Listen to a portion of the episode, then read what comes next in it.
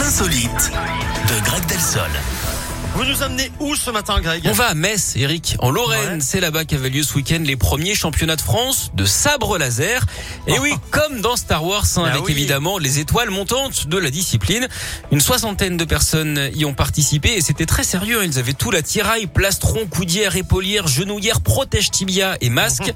Sachez, Eric, qu'en 2018, la Fédération française d'escrime a même reconnu le sabre laser comme quatrième arme officielle avec le fleuret, le sabre et l'épée. Il pourrait même y avoir des championnats d'Europe prochainement. On souhaite hein, bien sûr que la force soit avec eux.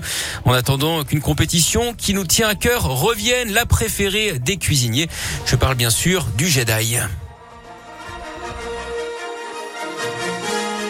Voilà, je me mets. Hein. Oui, vous avez raison. Voilà.